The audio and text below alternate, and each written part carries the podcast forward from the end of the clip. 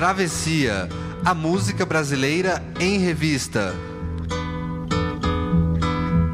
Com Caio Quero e Fernando Vives. Coordenação: Leandro Yamin.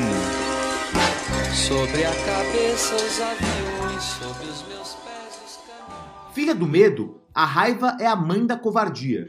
Da dor de cotovelo à ditadura, a raiva faz parte da nossa vida. E é sobre a raiva, o ódio, a cólera, a ira, o travessia dessa semana.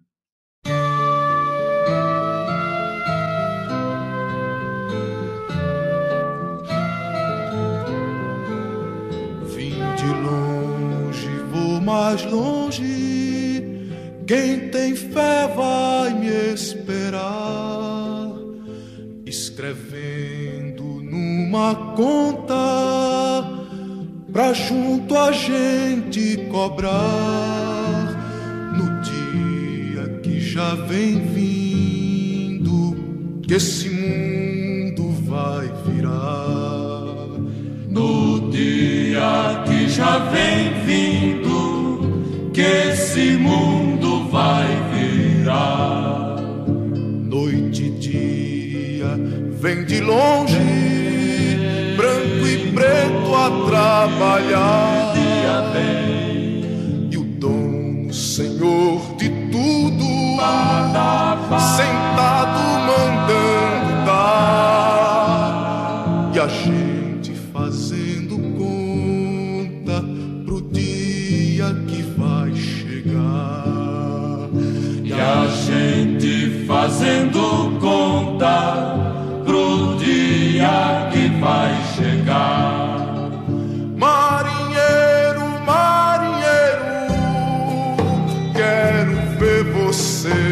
Mar.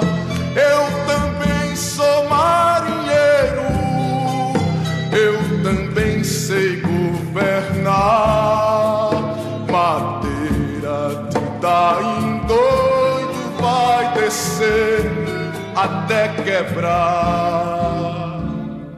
É a volta do cipó de aroeira no lombo de quem mandou dar. É a volta do cipó de aroeira no lombo de quem mandou dar. De longe vou mais longe, quem tem fé vai me esperar.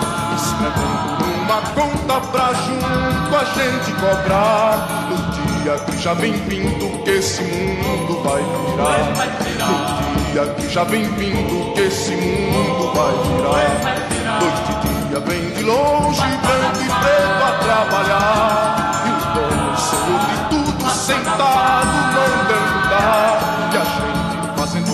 Conta pro dia que vai chegar. E a gente fazendo conta pro dia que vai chegar. Marinheiro, marinheiro, quero ver você no mar. Eu também sou marinheiro, eu também sei governar. Madeira de dar em doido vai descer até quebrar.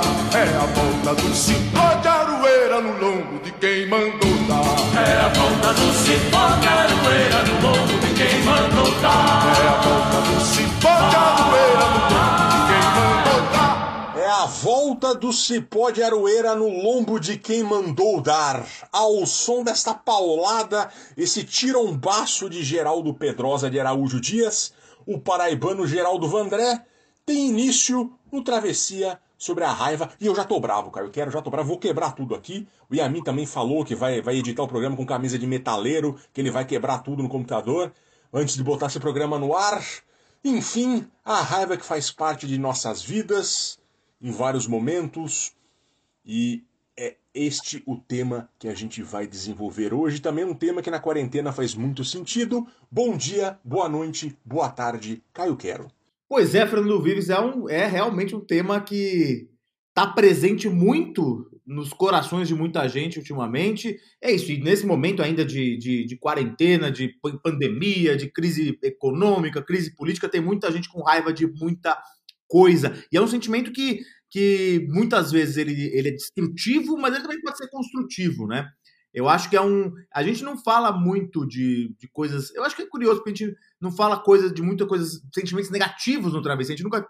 Tem poucos tra travessias com sentimentos é, negativos, a gente teve medo e tal, mas É, eu acho que esse é interessante e eu acho que depois eu vou falar um pouco sobre a seleção que a gente fez aqui, sobre a pesquisa, porque é interessante que, quem que canta raiva no Brasil, né, Vives? Exatamente.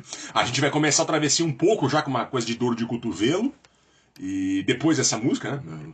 é, é, A gente vai ter um lado dor de cotovelo, aquela coisa antiga uh, uh, da música brasileira. Depois vai para o MPP. Aí a gente um pouco um lado mais político. E no final a gente fala de rock, porque o rock também. É, é, é o rock é energia e a raiva é um tipo de energia, né? Ela, ela extrapola um pouco um tipo de energia que todos nós temos eventualmente. Eu fui fazendo essa pesquisa aqui.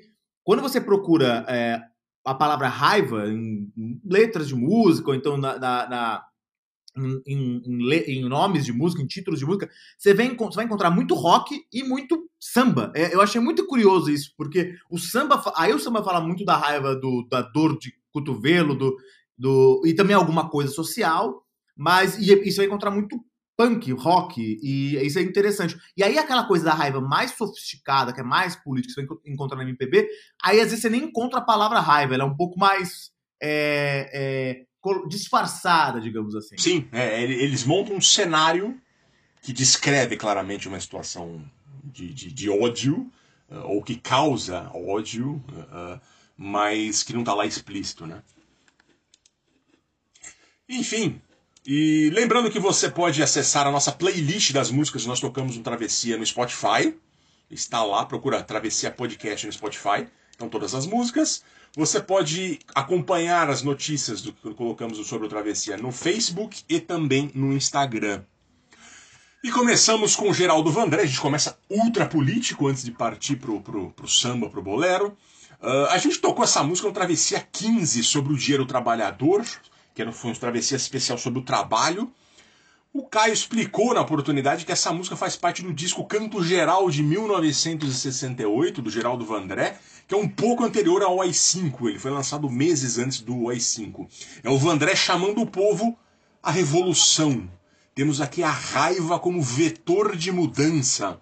Madeira de dar em doido vai descer até quebrar. É a volta do cipó de aroeira no lombo de quem mandou dar.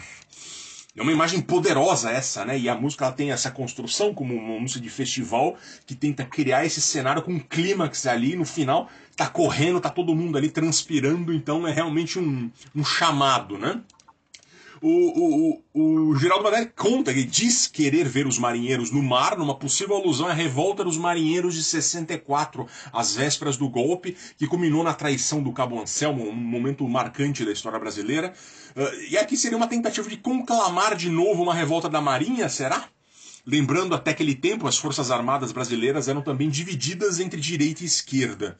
E durante a ditadura, quem era de esquerda foi perseguido lá dentro, e ficou só à direita para defender o legado do que aconteceu na época.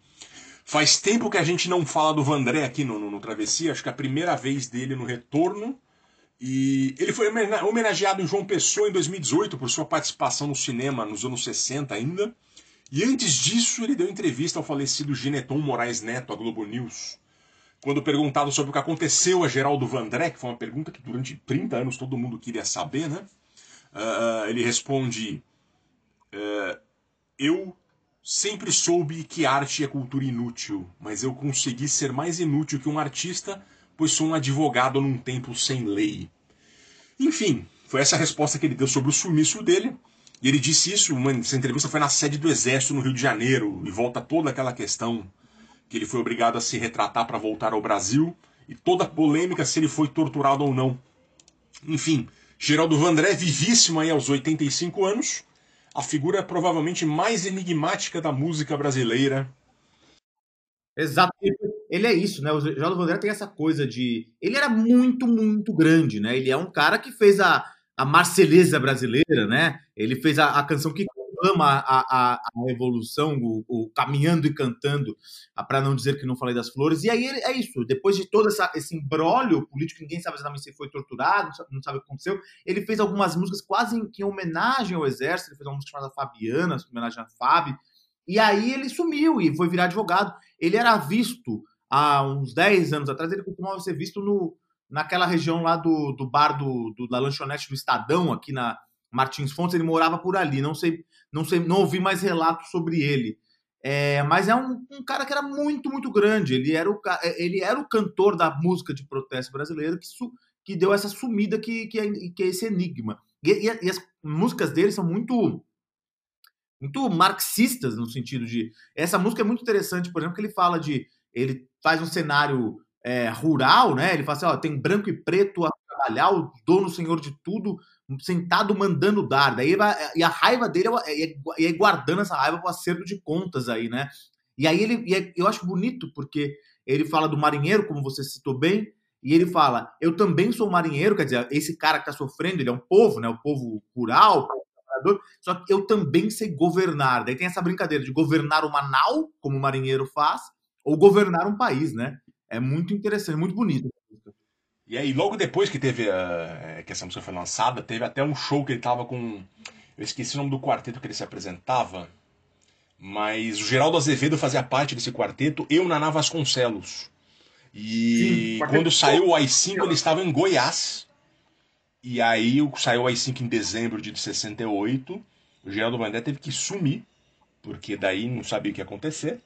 E aí ficou todo mundo à deriva, assim. O Geraldo Vandré, o, o, o Geraldo Azevedo fala e também conta sobre isso, mas foi um momento muito tenso, assim, porque ele, estava na, na, na, banda, de, de, no conjunto de apoio ao Vandré e de repente teve que sumir, acabou a banda. Foi um momento muito tenso ali.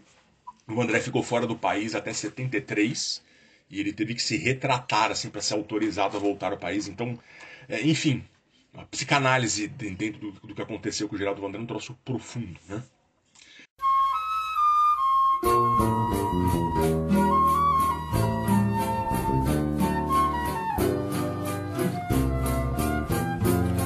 Tem coisas que às vezes tão fácil julgamos que até nos achamos capaz de fazer.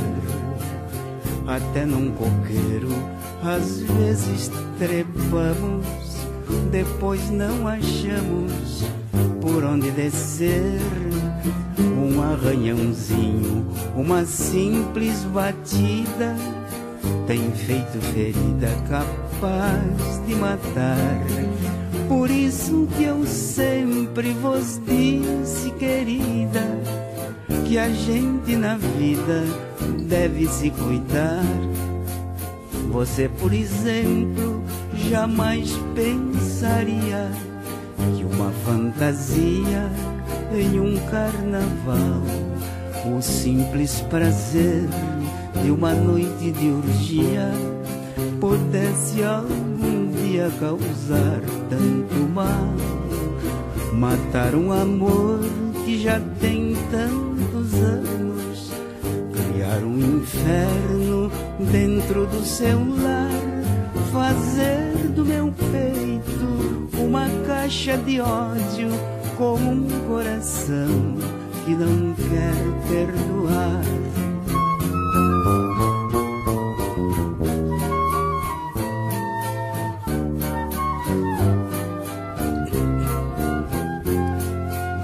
você, por exemplo, jamais pensaria que uma fantasia em um carnaval, o simples prazer de uma noite de orgia, pudesse algum dia causar tanto mal, matar um amor que já tem tantos anos, criar um inferno dentro do seu lar, fazer do meu peito uma caixa de ódio com um coração que não quer perdoar.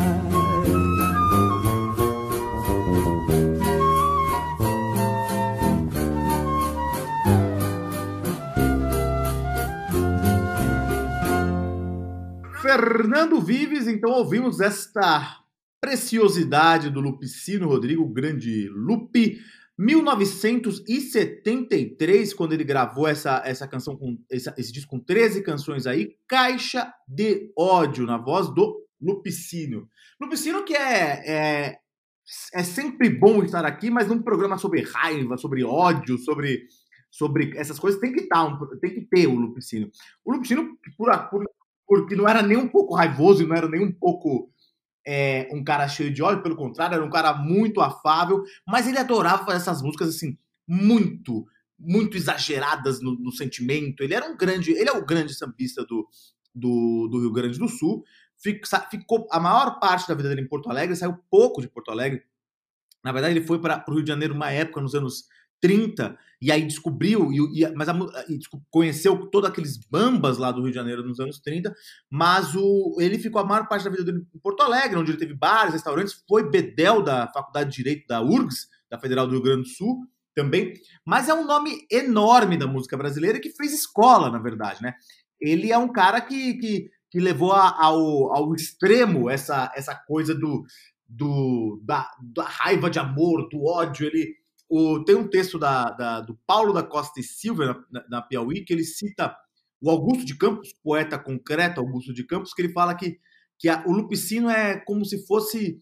O, ele, ele, é muito parecido com o Nelson Rodrigues, que ele, que ele, ele dispensa o intelectualismo sofisticado, a elaboração virtuosa, pelo uso explosivo da vulgaridade, do lugar comum. E aí ele fala assim, e essa canção assim é. Então, lá, voltando a mim, desculpa aí. Então eu tava ouvindo um travessia antigo que tinha uma voz, uma, uma canção da, do Lupicino na voz da, da, Adriana Calcanhoto, e ele fala dos diabinhos que vão, que vão atormentar a mulher ingrata. E essa coisa, e essa canção aqui também é assim, né? Ele. Imagina que coisa horrorosa, né? Ele, ele fala assim. Você, é, ele fala de coisas que a gente acha que nunca vai fazer e, e, e fa acaba fazendo, né? Tipo, você fala assim, você, você vê um coqueiro, você nunca acha que vai subir, você acaba subindo nele. E aí ele fala, aí ele fala uma coisa bem, isso é bem prosaica, mas aí ele começa a fazer uma coisa assim. Você, por exemplo, jamais pensaria que uma fantasia, um carnaval, um simples prazer de uma noite de orgia pudesse algum dia causar tanto mal. E aí ele fala, ah, e fazer do meu peito uma caixa de ódio. Putz grila, né? O que, que é o peito de uma pessoa virar uma caixa de ódio? É um negócio muito grave. E é isso que é o Lupicina, essa coisa exagerada, essa coisa muito. E ao mesmo tempo, assim, ele era um cara muito popular, muito afável, muito amigo de muita gente. Ele era um, um, uma figura muito interessante na música brasileira e fundamental na música gaúcha. As canções dele no, no, no, no, início elas acabaram sendo levadas para o resto do Brasil pelos marinheiros que desciam lá em Porto Alegre e acabavam aprendendo as canções do, do Lupicínio. E depois todo mundo conhece muito Nervos de, é, é, Nervos de Aço, Caixa de Ódio. É, tem um monte de músicas do Lupicínio que, que, que, ficaram muito famosas no Brasil inteiro. E ele é o criador dessa, dessa história da dor de cotovelo. Ele é o criador da, da expressão, melhor dizendo, dor de cotovelo. Ele, ele disse que, que ele que, deu essa ideia de que a pessoa, quando tá triste, teve. sofreu um pé na bunda lá, fica lá no, no bar, é, com o cotovelo no balcão, doendo o cotovelo dele de tanto chorar, né? E ele tem uma frase muito legal. Ele fala: Eu tive muitas namoradas Umas me fizeram bem e outras me fizeram mal. As que me fizeram mal foram as que, as que mais dinheiro me deram. Porque é, foi a partir das que fizeram mal que ele fez as canções dele. E ele é autor também da, do hino do Grêmio, que é um hino muito bonito, né, Fernando Vives? O, as imagens, que como você falou, nessa imagem do coqueiro é excelente, né? Até num coqueiro às vezes trepamos, depois não achamos por onde descer. o, o Rui Castro conta no A Noite do Meu Bem, que é a história do samba canção, que é um contexto também que o, que o Lupicino está inserido, é, a sofrência era moda lá, não é, não é que as pessoas, todo mundo, esse ódio, é, é, é, é esse olhar para o lado ruim e para os desastres amorosos é, fazia parte de todo mundo, de todo mundo. De alguma parte fazia mesmo, mas as pessoas iam no bar, tava todo mundo feliz cantando, mas a música era isso que a música prezava naquele momento, era a moda então, a, a, sofrer na música era moda de momento. Hoje também é, né? Tanto que a sofrência aí no sertanejo uh, é a grande tendência. E, enfim, é a mesma coisa num outro contexto musical completamente é. diferente, né? Enfim, e seguimos agora na mesma toada com Jamelão.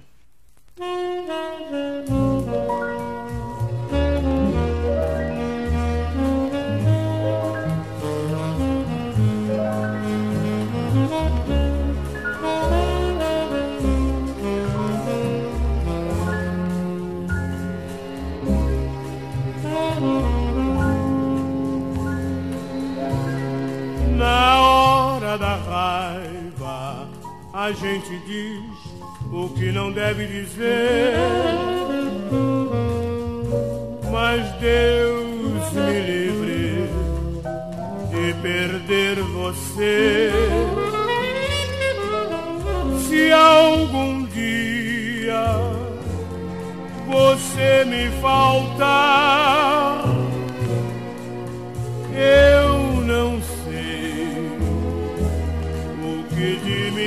será. Só amo você, só quero você, só tenho você. Na hora da raiva, a gente diz o que não deve dizer. Quando a gente se aborrece, diz tanta tolice, mas depois que a raiva passa, esquece o que disse.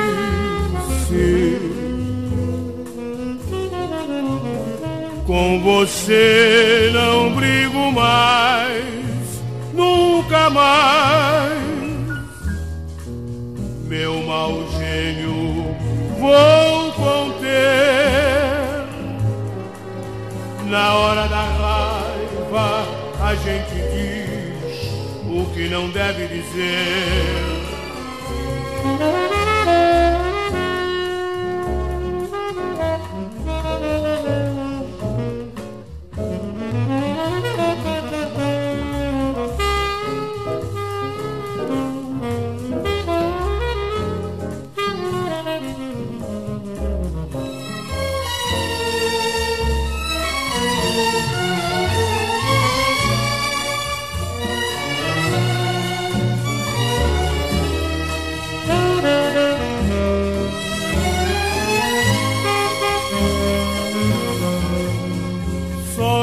Você, só quero você, só tenho você. Na hora da raiva, a gente diz o que não deve dizer. Quando a gente se aborrece, diz tanta tolice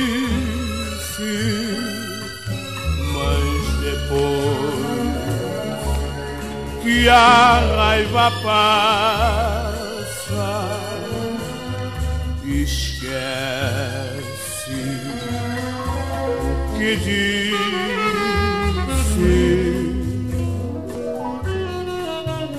Com você não brigo mais, nunca mais meu mau gênio vou conter. Na hora da raiva, a gente diz o que não deve dizer.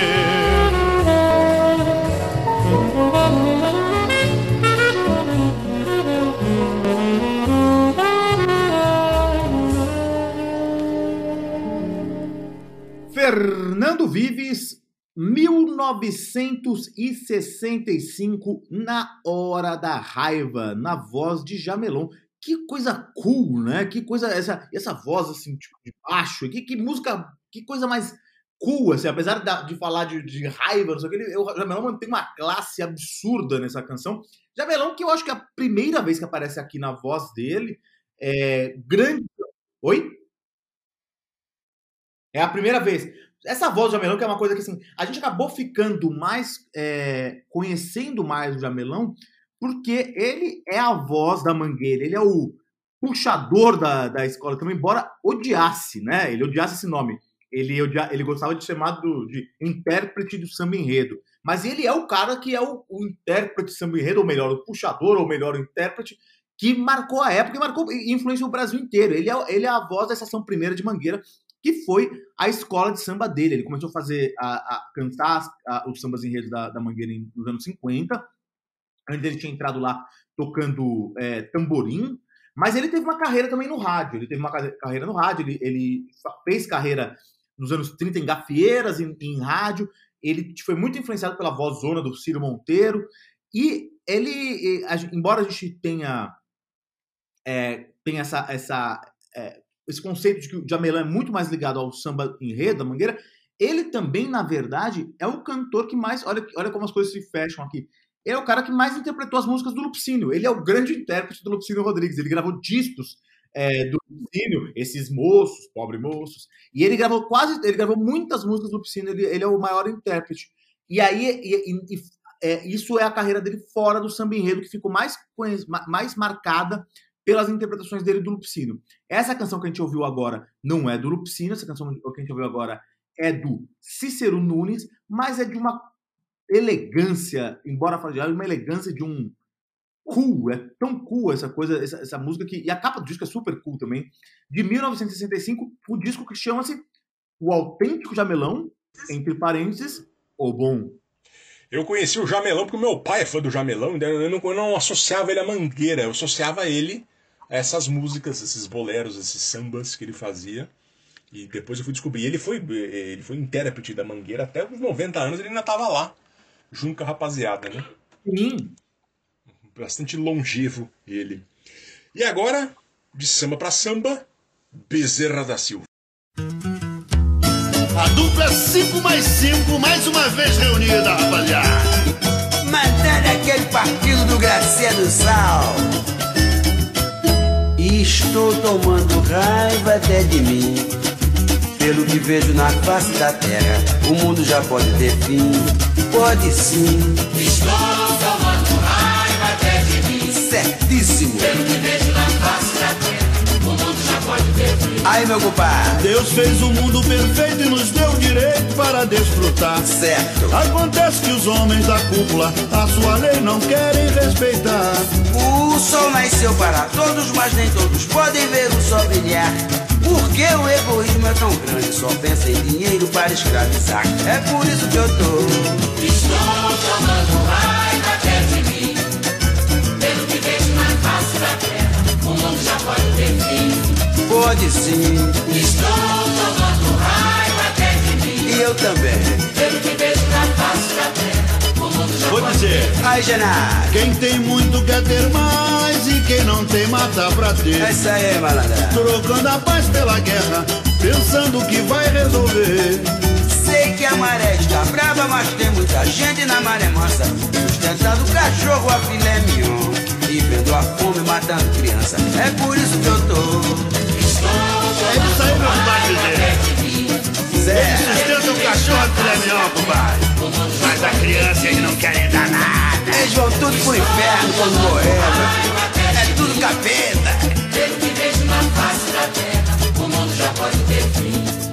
Vejo a justiça dos homens vender a consciência que é uma coisa tão feia. Absolve o rico culpado e o pobre inocente mete na cadeia. Depois querem a pena de morte pra ver se o seu grande erro encobre. Acontece o seguinte, se essa lei passar, só será aplicada em cima do pobre. É por isso que eu tô. Conscientemente é isso que vai acontecer, meu. Só o pobre é que vai sentar pra pagar. Tudo bandido, meu. Pode sim. Estou tomando raiva até de mim.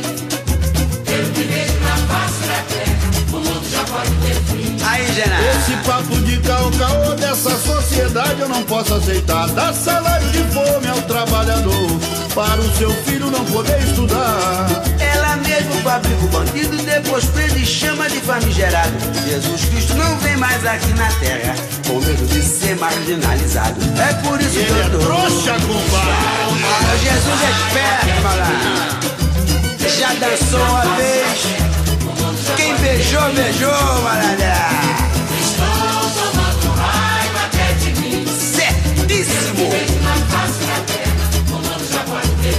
Diz aí, Bezerra. Aí, meu compadre Genaro, só duro é que vai pra cadeia, malandro. Claro, compadre. Quero ver meter colarinho branco na trama. É difícil. Fernando Vives, então, raiva de tudo. Isso é pouco, não é pouca coisa, né? Raiva de tudo. E é uma música essencialmente política. Raiva de tudo, Bezerra da Silva, Opa, Bezerra da Silva, 1988, no álbum Violência Gera Violência. É, é, é curioso, Bezerra da Silva, ele é pernambucano, é, foi para o Rio de Janeiro novinho, ele, ele trabalhava, chegou a trabalhar com estivador tal, e aí ele foi para o Rio de Janeiro é, jovem, e aí lá tentou é, fazer uma carreira musical, foi mais ou menos é, foi mais ou menos bem sucedido, nunca conseguiu ter, ter, muito destaque, principalmente no começo da carreira. Ele tocava, é, foi morar no Morro do Cantagalo, na favela, e lá ele tocou pistão, tocava, tocava sempre onde achava um bloco de carnaval, uma gafieira, ele, ele tocava.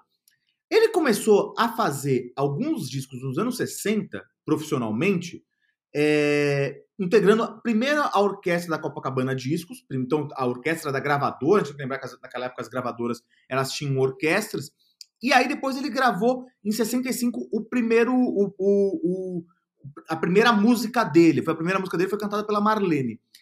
Ele, eu não sabia disso, mas no início da carreira ele, ele tentou se firmar como o que ele chamava de o rei do coco, esse ritmo nordestino, aí o ritmo pernambucano do, que é o coco. Ele gravou algumas, alguns discos chamados O Rei Bezerra da Silva, o Rei do Coco, volume 1, volume 2, é, 76, 75 ele gravou o volume 1. Então ele tentou se firmar com, esse, com essa coisa do, do Rei do Coco, mas nunca pegou muito. Depois, já no final dos anos 70, ele começou a, a, a, a gravar sambas de partido alto que é essa coisa mais improvisada, que conta, que conta um pouco o cotidiano do morro. E foi aí que ele, que ele se ficou aí que, se, que aí que ele se ficou famoso, ele, ele ficou, ficou essa, essa figura que todo mundo conhece, porque ele começou a contar a realidade do morro de um modo muito bem humorado, contando os problemas sociais, às vezes fazendo uma coisa meio funk proibidão, uma coisa meio contando dos, dos, crimes, do tráfico de drogas, e que já estava iniciando naqueles anos 80 lá, mas sempre de um jeito muito engraçado, muito bem humorado.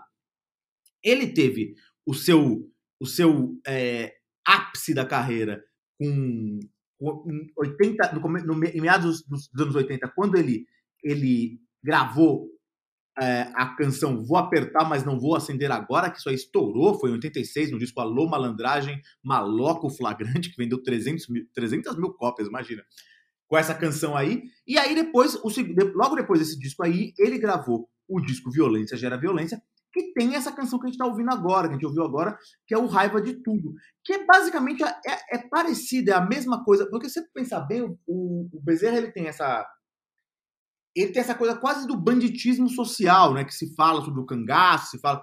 Porque ele, ele, embora ele fale muito da criminalidade lá, ele fala assim, cara, mas o criminoso de verdade é o cara do colarinho branco.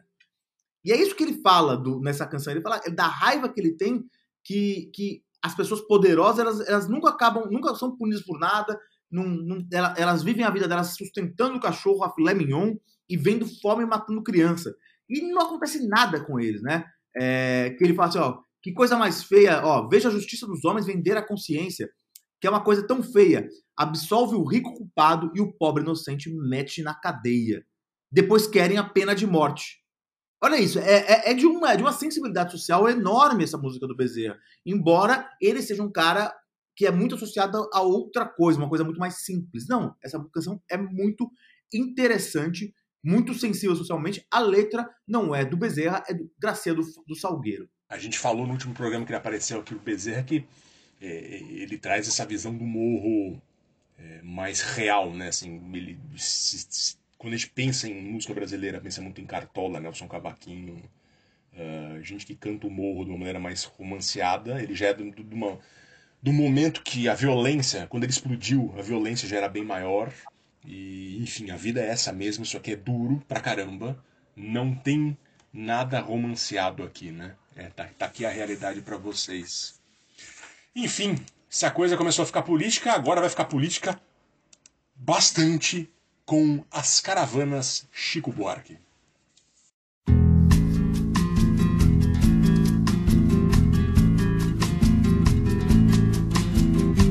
É um dia de real grandeza todo azul. Um mar turquesa lá Istambul enchendo os olhos um sol de torrar os miolos quando pinta em Copacabana, caravana do Arará, do Caxangá, da Chatuba, a caravana do Irajá, o comboio da penha. Não há barreira que retém esses estranhos. Suburbanos, tipo muçulmanos do jacarezinho, a caminho do jardim de Alá. É o bicho, é o buchicho, é a charanga. Diz que malocam seus facões e adagas. Em sungas estufadas e calções fornes. É, diz que eles têm picas enormes e seus sacos são granadas lá das quebradas da maré. Com negros torços nos deixam em polvorosa. A gente ordeira e virtuosa que apela pra polícia despachar de volta o populacho pra favela, ou pra Benguela, ou pra Guiné. Hum, culpa deve ser do sol que bate na moleira o sol que estoura as veias o suor que embaça os olhos e a razão e essa zoeira dentro da prisão. Crioulos empilhados no porão de caravelas no alto mar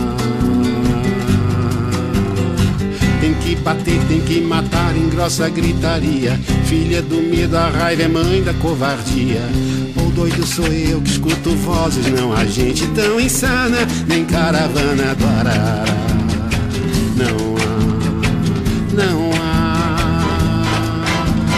Só a culpa deve ser do sol que bate na moleira o sol as veias o suor, que embaça os olhos e a razão. Essa zoeira dentro da prisão, crioulos empilhados no porão, de caravelas no alto mar. Ah, tem que bater, tem que matar em grossa gritaria. Filha do medo, a raiva é da covardia. Ou doido sou eu que escuto vozes, não há gente tão insana, nem caravana, nem caravana, nem caravana guarará. Filha do medo, a raiva é mãe da covardia, ou doido sou eu que escuto vozes? As Caravanas, no último e excelente disco de Francisco Buarque de Holanda. A gente fez um especial pro Chico quando ele lançou esse disco em 2018 o Chico lançando aqueles discos mais ou menos por duas décadas ali. A situação política do Brasil entornou e de repente baixou aquele Chico dos anos 70 que precisava responder à altura do momento. E saiu um descasso com esse, essa canção, uma resposta a muita coisa, inclusive a campanha de difamação que ele sofreu nas redes sociais nos últimos anos. Uh, essa música nasceu clássica. Ele conta o episódio dos negros que andaram horas de ônibus, vinham de outras áreas do Rio para ir às praias da Zona Sul e aterrorizaram ali uh, os, cidadão, os cidadãos de bem da classe média. A polícia começou a parar os ônibus para tirar os adolescentes antes deles chegarem às praias da Zona Sul e houve um movimento para que não existissem mais linhas vindas da Zona Norte para a orla da Zona Sul, ao menos no fim de semana. Enfim, foi um episódio escabroso, altamente representativo da disfunção social do Brasil. Isso aconteceu ali por 2015, né? Na verdade, teve um episódio que foi mais do que os outros, mas é, veio numa crescente, né? É, é, enfim. E o Chico trouxe isso para essa música, falando das caravanas, dessas caravanas, fazendo associação com os navios negreiros que vinham da África, que trouxeram os ancestrais desses jovens negros que eram parados pela polícia ali no, no, na zona sul do Rio. Esse trecho aqui em particular é puro suco de Brasil. Com negros torsos nus deixam em polvorosa gente ordeira e virtuosa que apela para a polícia despachar de volta o populacho para favela ou para Benguela ou para Guiné, que eram os países da onde vinham, da onde eles pegavam os escravos e, e, e levavam para o Brasil. E a imagem maravilhosa do medo causado nas classes mais abastadas. Sabe quando aquela coisa vira, vira uma coisa que cresce, que as pessoas deixam uma, umas às outras tensas? Ele diz que diz que malocam seus facões e adagas em sungas estufadas e calções disformes. Diz que eles têm picas enormes e seus sacos são granadas lá das quebradas da maré. Então ele descreve isso de uma maneira muito incrível aqui. Filha do medo, a raiva é mãe da covardia. Os ricos têm raiva dos pobres, os pobres têm raiva dos ricos. Isso tudo narrado por um Chico, certamente com raiva. Chico em grande momento, né? Esse disco, o Chico fazia tempo que não tinha um disco tão bom e esse disco e essa canção é maravilhosa. Essa canção fala tanto da gente, né? Então, é uma das grandes crônicas do, Brasil do- dos últimos anos, de- de- dessa década que tá acabando agora. E agora, Caetano Veloso não enche.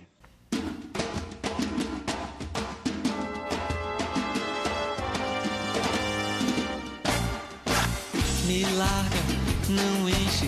Você não entende nada, eu não vou te fazer entender. Me encara de frente. É que você nunca quis ver, não vai querer nunca ver. Meu lado, meu jeito. O que eu herdei de minha gente nunca posso perder. Me larga, não enche. Me deixa viver, me deixa viver, me deixa viver, me deixa viver. Cuidado, oxente. Está no meu querer poder fazer você desabar do salto. Nem tente manter as coisas como estão, porque não dá, não vai dar.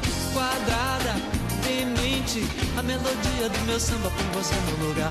Me larga, não enche, me deixa cantar, me deixa cantar, me deixa cantar, me deixa cantar. Eu vou clarificar a minha voz, gritando nada mais de nós. Mando meu bando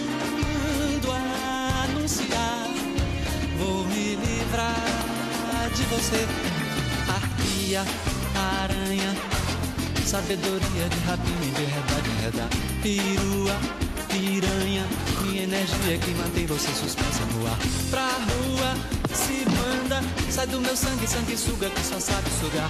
Pirata, malandra, me deixa gozar, me deixa gozar, me deixa gozar, me deixa gozar.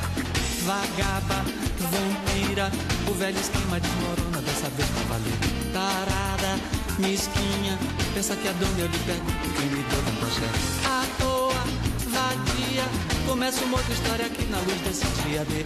Na boa, na minha, eu vou viver dez, eu vou viver cem, eu vou viver mil, eu vou viver sem você.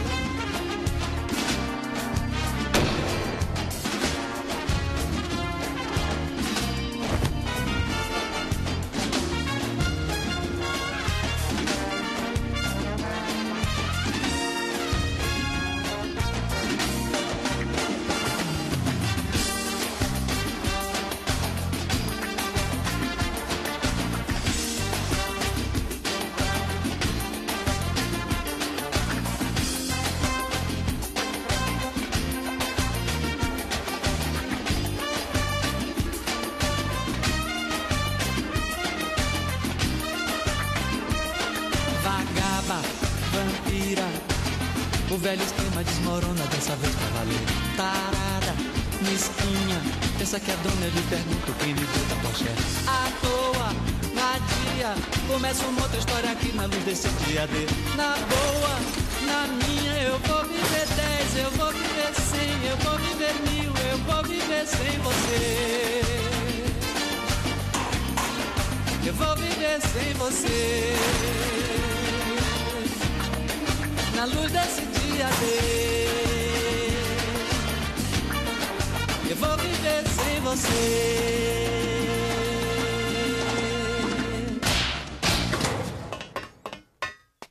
Fernando Vives, então ouvimos Não Enche, Caetano Veloso, 1997, no grande álbum, um ótimo álbum, Livro.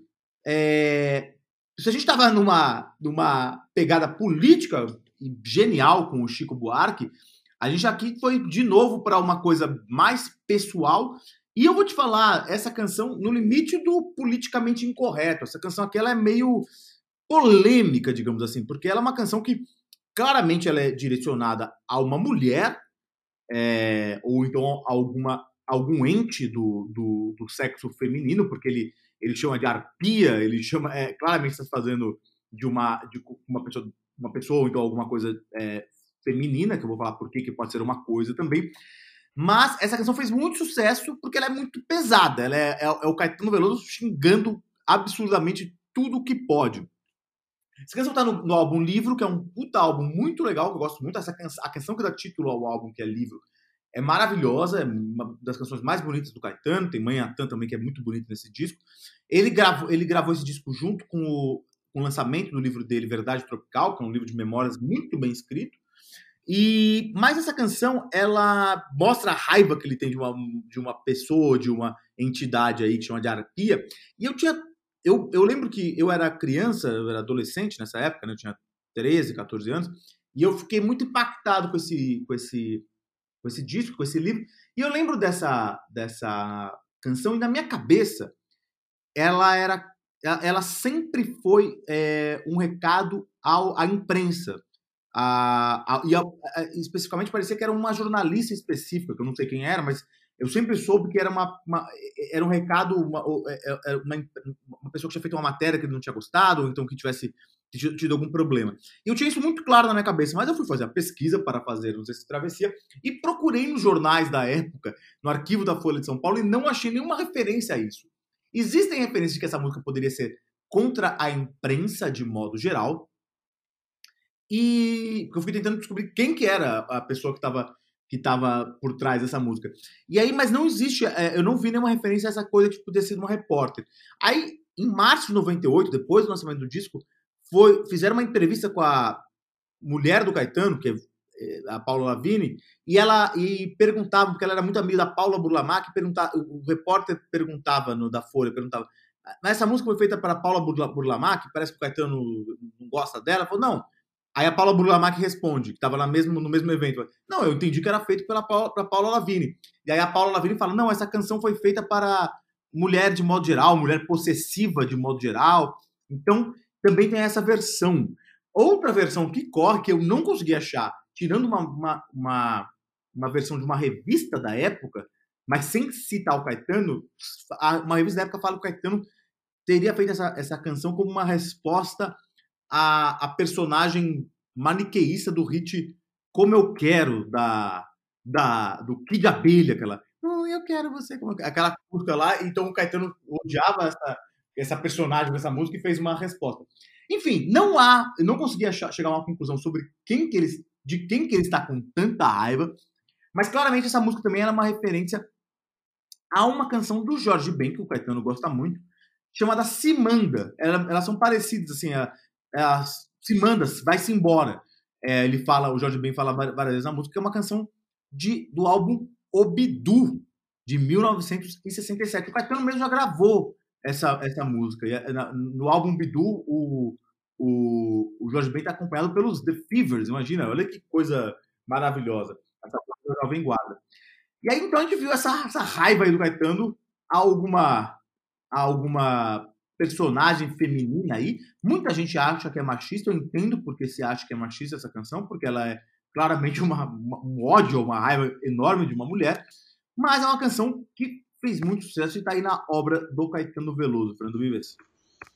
Uma música muito associada à, à nossa infância, como você falou, né? É dos anos, a fase 90 do Caetano Veloso. Enfim, agora a coisa vai ficar política como nunca com Bia Ferreira.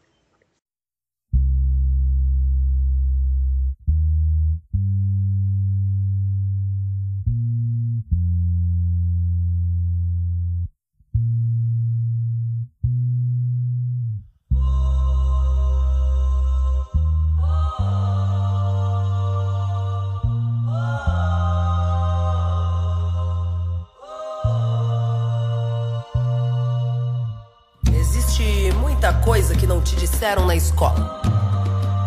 Cota não é small. Experimenta nascer preto na favela pra você ver. O que rola com preto e pobre não aparece na TV. Opressão, humilhação, preconceito. A gente sabe como termina quando começa desse jeito. Desde pequena fazendo corre para ajudar os pais. Cuida de criança, limpa a casa, outras coisas mais. Deu meio-dia, toma banho e vai pra escola a pé. Não tem dinheiro pro busão. Sua mãe usou mais cedo para correr comprar o pão.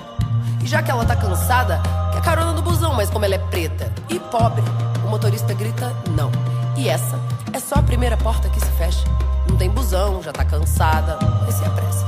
Chega na escola, outro portão se fecha. Você demorou. Não vai entrar na aula de história. Espera, senta aí. Já já dá uma hora. Espera mais um pouco e entra na segunda aula. E vê se não se atrasa de novo. A diretora fala.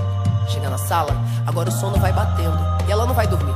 Devagarinho vai aprendendo que se a passagem é 3,80 e você tem 3 na mão, ela interrompe a professora e diz: então não vai ter pão. E os amigos que riem dela todo dia, riem mais e humilham mais, o que você faria? Ela cansou da humilhação e não quer mais escola. E no Natal, ela chorou porque não ganhou uma bola. O tempo foi passando. Agora lá na rua ela é preta do sovaco fedorento que alisa o cabelo pra se sentir aceita. Mas não adianta nada, todo mundo a rejeita. Agora ela cresceu, quer muito estudar. Termina a escola, apostila, ainda tem vestibular e a boca seca. Seca, nenhum cuspe. Vai pagar a faculdade, porque preto e pobre não vai pra USP. Foi o que disse a professora que ensinava lá na escola. Que todos são iguais e que cota é esmola. Cansada de esmolas e sem o din da faculdade, ela ainda acorda cedo e limpa três apartamentos no centro da cidade. Experimenta nascer preto, pobre na comunidade. Você vai ver como são diferentes as oportunidades.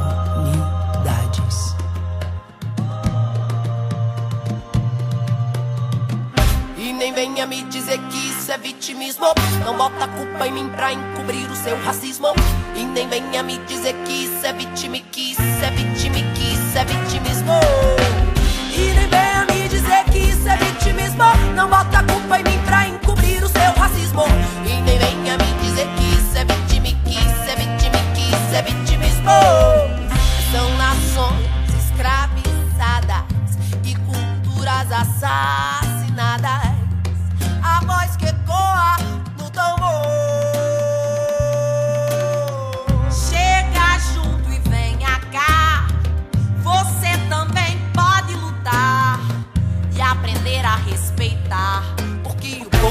Preto veio para revolucionar. Não deixem calar a nossa voz, não. Não deixem calar a nossa voz, não. Não deixem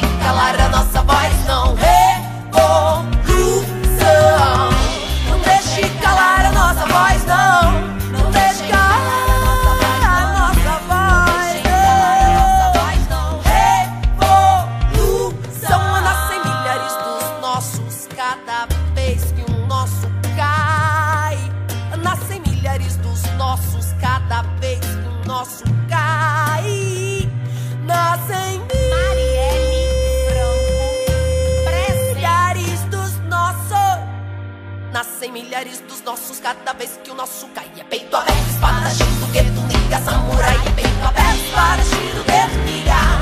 Peito aberto,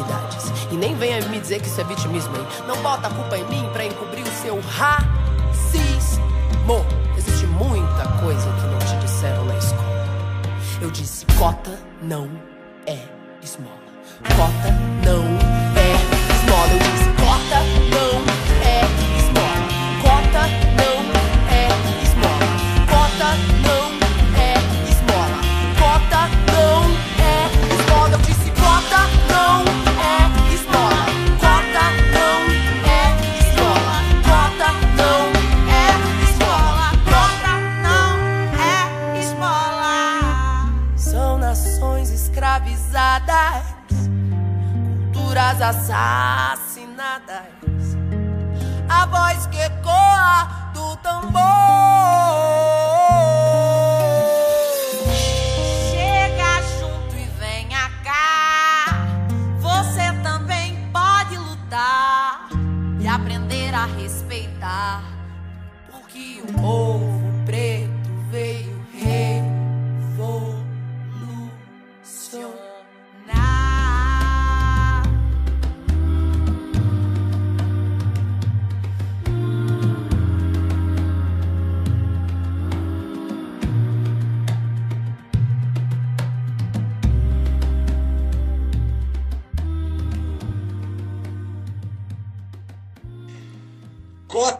É esmola e Bia Ferreira está com raiva, Caio Quero. Primeira vez dela aqui no Travessia. Ela que é uma multi-instrumentista bem jovem ainda, 27 anos, ainda com a carreira acontecendo, começando a acontecer. A Bia é negra, nasceu em Carangola, Minas Gerais, e se mudou depois da adolescência para Aracaju, Sergipe, onde desenvolveu sua carreira musical. Depois ela mudou para São Paulo já para seguir essa carreira. A Bia viralizou com essa música, Cota Não Esmola, nas redes sociais por conta de uma apresentação dela no Sofar de Curitiba em 2017, finzinho do ano. Um vídeo fortíssimo, não só porque ela explora o vozeirão potente, mas ela canta sentada com um olhar profundo, uma, uma raiva, vestida com um turbante que remete às suas raízes negras. É tudo muito forte e bonito nessa apresentação.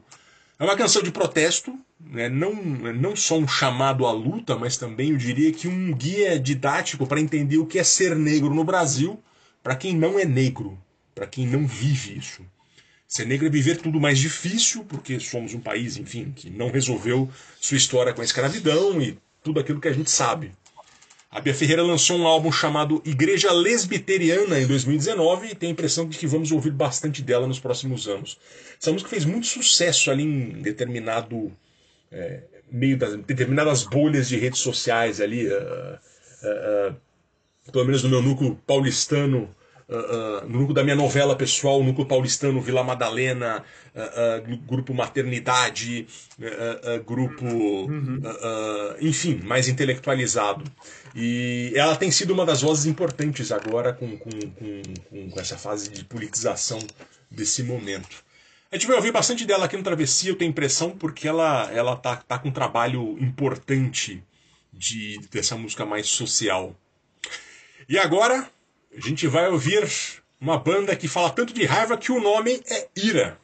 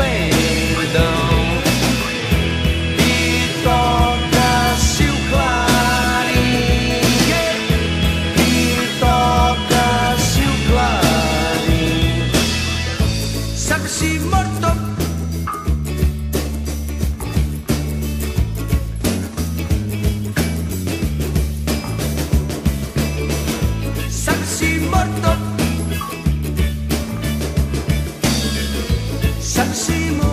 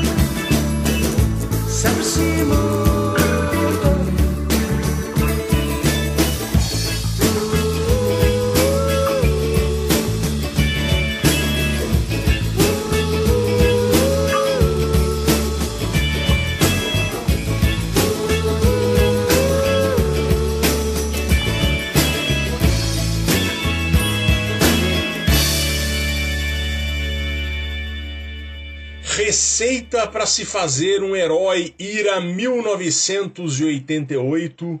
Nazi, Edgar Escandurra, André Jung e Ricardo Gaspa, aqui na formação que é dessa época. Para falar de raiva, não tínhamos como deixar de fora a banda chamada Ira, com exclamação e tudo. A paulistíssima banda formada ali na virada dos anos 70 para os 80. Essa música tem uma história curiosíssima contada pelo Escandurra. Ele disse que um colega de quartel chegou para ele com a letra dizendo: pode musicar. E era a receita para se fazer um herói, uma letraça. Ah, eles perderam o contato com esse cara e anos depois o Escandurra fez a música, que acabou entrando no álbum Psicoacústica de 88, por muitos considerado o melhor álbum do Ira e um dos melhores álbuns do rock brasileiro ali nos anos 80. Isso porque a banda teve muita liberdade para fazer o que queria, então testou alguns limites musicais que os grandes vendedores de disco do rock brasileiro daquele momento, na maioria das vezes, não, não queriam, não deixavam testar. O resultado foi que vendeu menos do que vendia os outros discos anteriores do, do Ira e do que as bandas daquele momento estavam. Então, assim, é o preço que eles pagaram, mas não, não que tenha vendido pouco, né? O fato é que, segundo Scandurra, ele queria achar o Esteves e- e- e- e- na verdade, o, o colega de quartel chamado Esteves, né? É- Era isso. E ele queria achar esse tal de Esteves, que o cara que deu a letra, e até botou uma mensagem na contracapa do disco: Esteves, cadê você? E o tal do Esteves apareceu dizendo que tinha registrado o poema em Portugal, mas não permitiria que virasse música. E, enfim, moral da história: o Esteves pediu dinheiro para deixar tudo quieto. Qual não foi a surpresa dos integrantes do IRA algum tempo depois, ao ver um comentário de uma leitora da revista Bis, indignada, perguntando como a banda tinha coragem de roubar um poema de um poeta africano chamado Reinaldo Ferreira e ainda dizer que era de um tal de Esteves. Então você imagina o tamanho da polêmica que isso foi, né? A casa caiu. Loucura. A casa caiu. Segundo dizem o Nazi e o Edgar, a banda foi fazer contato com um poeta que era angolano e que o poeta não pediu nada, deixou tudo quieto do jeito que estava, segundo uma reportagem da Rádio Gaúcha ah, em 2018 sobre isso. Só que a história é um pouco mais obscura. Primeiro, porque o Reinaldo Ferreira não é angolano, ele é português radicado em Lourenço Marques, em Moçambique. Até aí pode ser uma confusão em relação aos países lusófonos da África, né? O problema maior é que o Reinaldo Ferreira morreu em 59. Tanto que ele morreu na cidade que então era chamado de Lourenço Marques e não Maputo, como ficou conhecida depois da independência de Moçambique a partir de 76. Então não sei se eles entraram em contato com os herdeiros dos direitos, tá mal explicada essa história. Enfim, Caramba. é, enfim, é um- muita confusão. O importante é que Receita para se fazer um herói é uma excelente canção, e eu vou repetir, eu vou rapidamente citar aqui o poema original, que é curtinho. O Reinaldo Ferreira, que deve ter acompanhado várias guerras em seu tempo, e ali na África, sobretudo, né, criticava o discurso patriótico do herói, banalizando o sentimento como se fosse uma receita de bolo. Era essa a moral do poema. O poema é: Tome-se um homem feito de nada como nós, um tamanho natural, embeba-se-lhe a carne lentamente de uma certeza aguda, irracional, intensa como o ódio ou como a fome. Depois, perto do fim, agite-se um pendão e toca-se um clarim. Serve-se morto. Um poema também petardaço, né? É, petardaço. Ah, o, o- Escandurra seguiu muito de perto aqui, ele tirou, acho que é um, um trechinho muito pequeno aqui pra encaixar na música. É um espetáculo esse poema. O disco do, do Ira é muito bom, é, mas tem essa confusão nessa história aí que, enfim, tá muito mal explicado, né? E agora a gente vai ouvir Garotos Podres. Oi, tudo bem? Tudo bem. Fora o tédio que me consome todas as 24 horas do dia. Fora a decepção de ontem, a decepção de hoje e a desesperança crônica da manhã. Tenho vontade de chorar, raiva de não poder. Quero gritar até ficar rouco. Quero gritar até ficar louco. Isso sem contar a ânsia de vômito. Reação a tal pergunta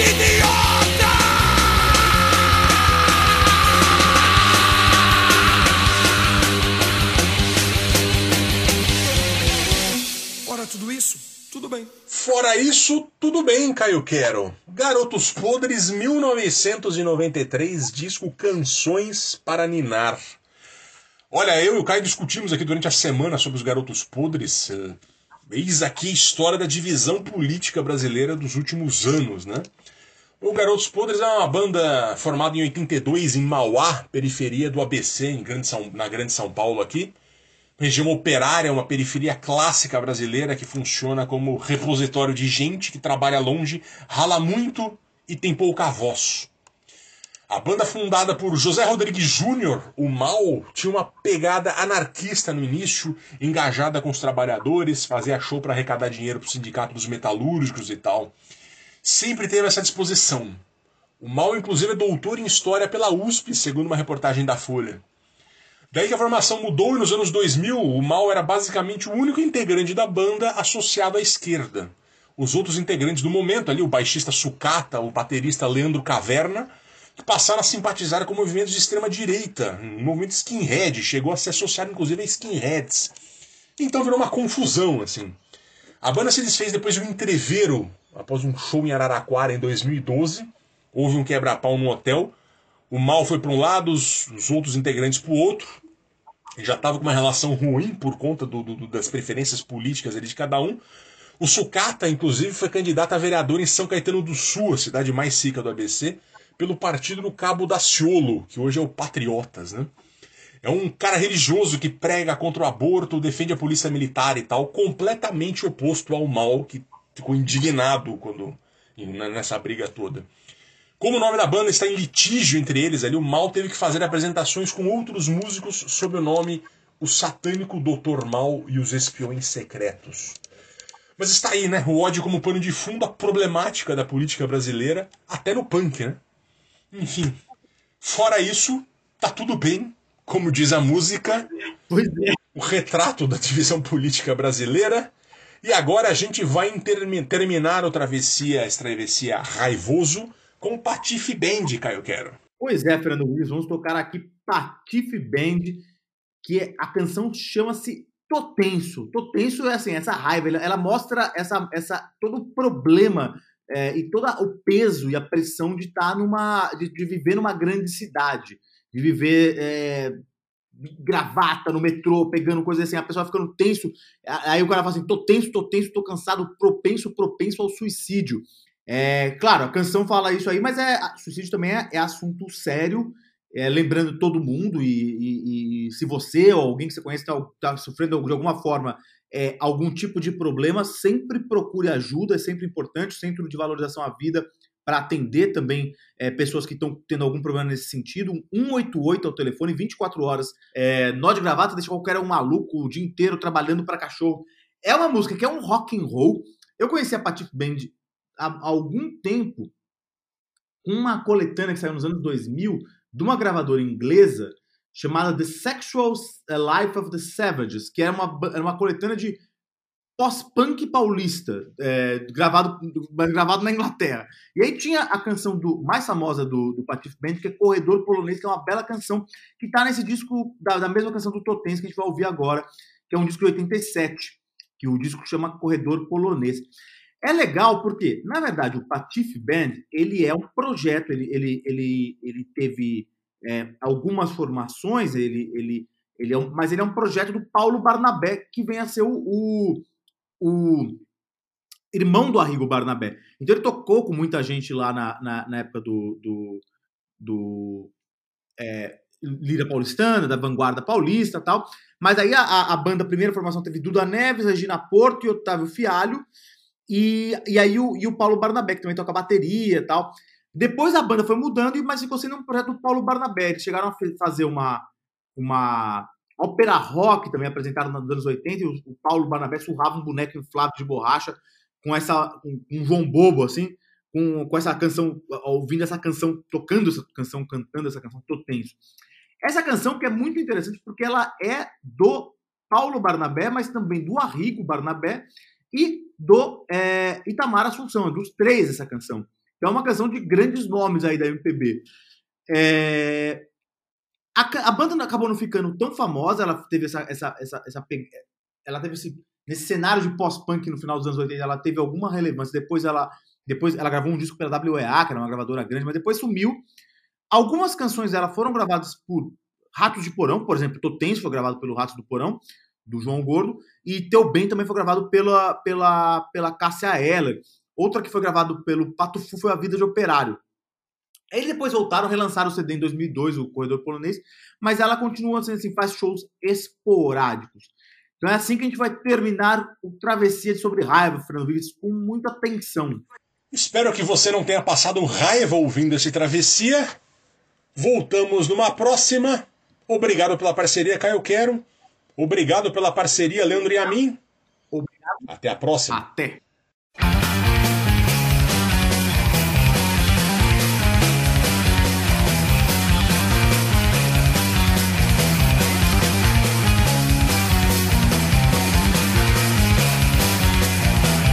Escureceu, era cheio de dia duro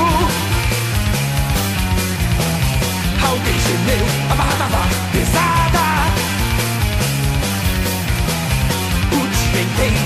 pra cachorro. Nó de gravata, deixa qualquer um maluco